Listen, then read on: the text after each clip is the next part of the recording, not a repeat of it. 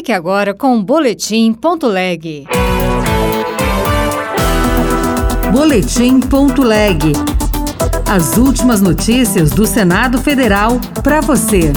Aumento nos casos de dengue causa preocupação entre os senadores. Na última semana, solicitei ao Ministério da Saúde que priorize Brasília na distribuição de doses da vacina. O pedido foi prontamente acatado pela ministra Nízia Trindade. Flávio Dino propõe premiação aos policiais que desempenham um bom trabalho na segurança pública do país. Eu sou Regina Pinheiro e este é o Boletim Ponto Leg.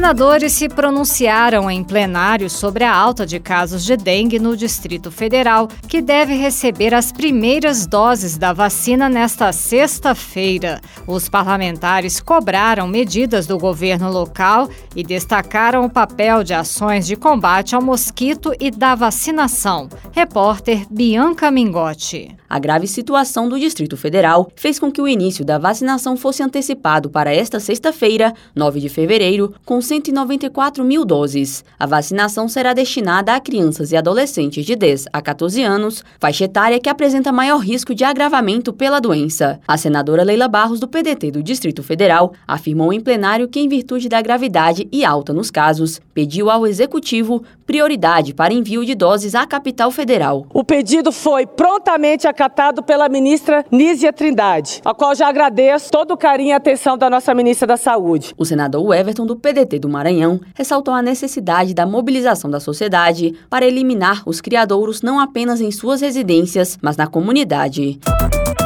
Os projetos aprovados no Senado deixaram de ter prioridade de análise na Câmara dos Deputados e podem agora tramitar em conjunto com propostas da própria Câmara. A mudança adotada pelo regimento da Câmara em 2022 recebeu críticas do senador Alessandro Vieira.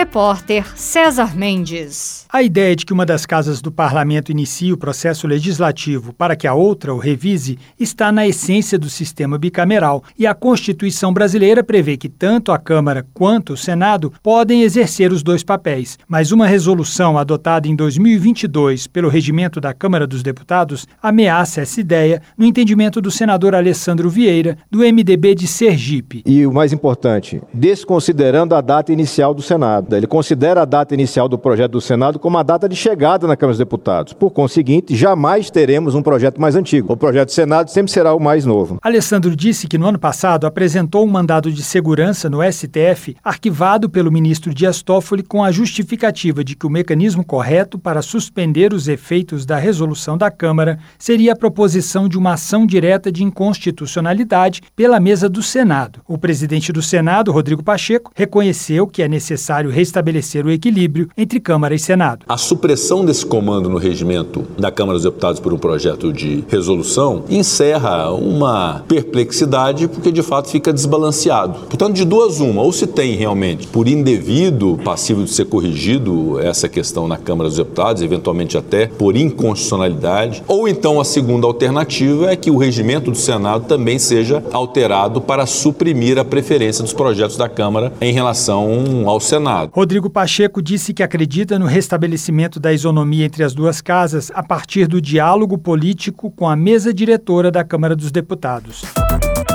Flávio Dino apresenta projeto de lei para reconhecer a atuação destacada de profissionais da segurança pública. Ex-ministro da Justiça e futuro integrante do Supremo Tribunal Federal quer valorizar setor que considera importante para o país. Repórter Janaína Araújo. Em sua curta atuação como senador, Flávio Dino, do PSB do Maranhão, apresentou o projeto de lei que cria o Livro Nacional do Mérito na Segurança Pública Pública para reconhecer e premiar a atuação de profissionais dessa área. O futuro ministro do Supremo Tribunal Federal, que toma posse no cargo no próximo dia 22, propõe que sejam registrados no livro os nomes de profissionais do Sistema Único de Segurança Pública que tenham prestado serviços especialmente relevantes ao país por meio de atos notáveis de inteligência, inovação, cooperação e cuidado. É um tema de natureza social, uma vez que quem mais mais sofre com a ausência de uma segurança pública eficiente são os mais pobres, que precisam ter direitos como educação e saúde e, por vezes, têm, na ausência de segurança pública, um obstáculo ao acesso a tais direitos. O projeto de lei será enviado para análise nas comissões permanentes.